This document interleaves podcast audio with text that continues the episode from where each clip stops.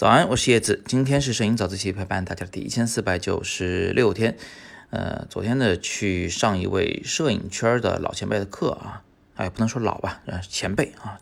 那呃上他的课，然后那个我就问了一个问题啊，因为我当时看到很多那个很模糊的啊、颗粒很大的一些这个胶片摄影的作品，我就顺口问了一个问题，我说，哎呀，这感觉用胶片啊和这个用数码拍照，它这个感觉真的是不太一样，就是用数码很难拍出来这种很随机化的。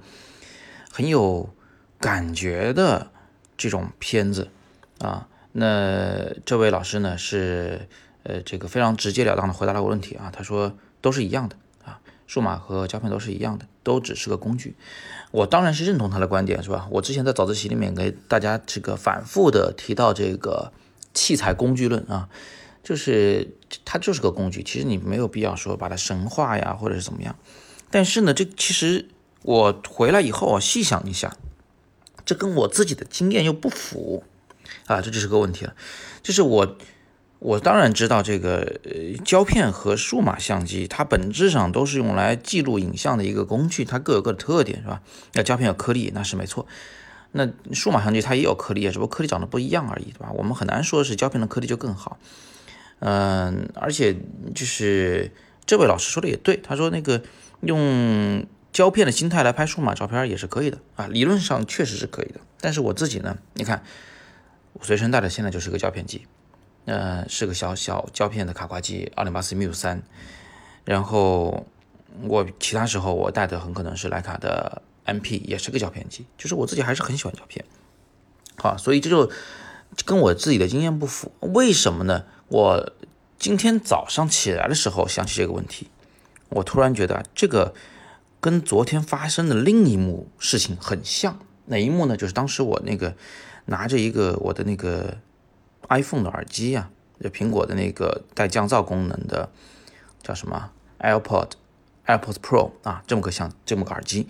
那个耳机呢，它那个盒外边呢，圆咕隆咚的，我套了一个皮套，是那个植鞣革的皮套。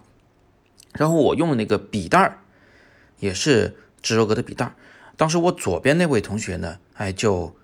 嗯，这个赞赏来着是吧？反复这个呃看，说哎呀这个好，这个有温度有感觉啊。呃，我右边同学呢就也也说这事儿，哎说这个好看。老师当时也提了一句，说你看这有生命的东西就是不一样是吧？这呃这个材质它都能给我们这么大的感觉，但是讲白了它还就是个耳机的那个套，对不对？那它就是个笔袋。所以这个两件事情，我就把它想到一块儿了，觉得非常像。为什么呢？因为你看，它们都是工具吧。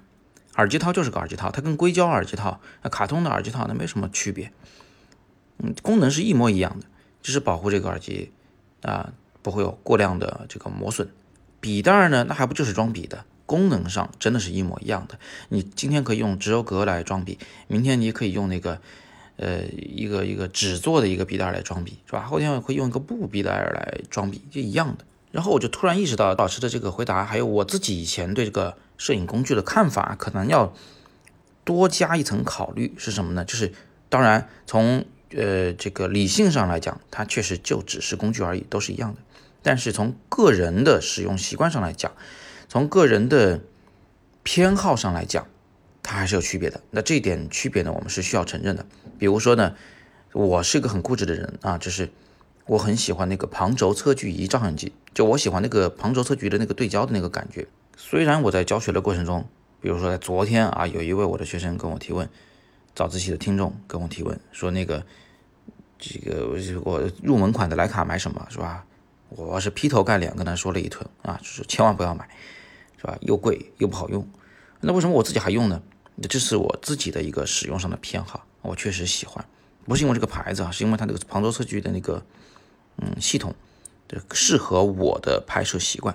比如说极暗光对焦啊，比如说大量前景对焦啊，这都是自动化对焦相机很难做到的，也是其他类型的手动对焦相机很难精准对焦的，所以我适合这个系统。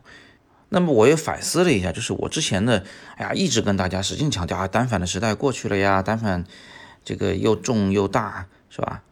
那现在我也要反思一下这个事情了，这是不是它也确实是适合某些人的？从个人的使用习惯啊，哪怕就是说对颜值的追求和对它的个头的追求的这个角度上来讲，他就是喜欢单反相机。那什么相机对他来说最好呢？那当然是单反相机。你用一台喜欢的相机，或者换句话说，用一个自己有感情的器材来拍照，那这或许是一个挺重要的事情，好吧？那这就是我今天想跟大家聊的有的没的事情啊，希望大家呢也能有些收获啊。你们觉得我说的对或者不对啊，或者是有什么别的感想，都欢迎在底部留言，我们一起来讨论。那今天呢是摄影早自习陪伴大家的第一千四百九十五天啊，不对，九十六天。我是叶子，每天早上六点半，微信公众号“摄影早自习”，不见不散。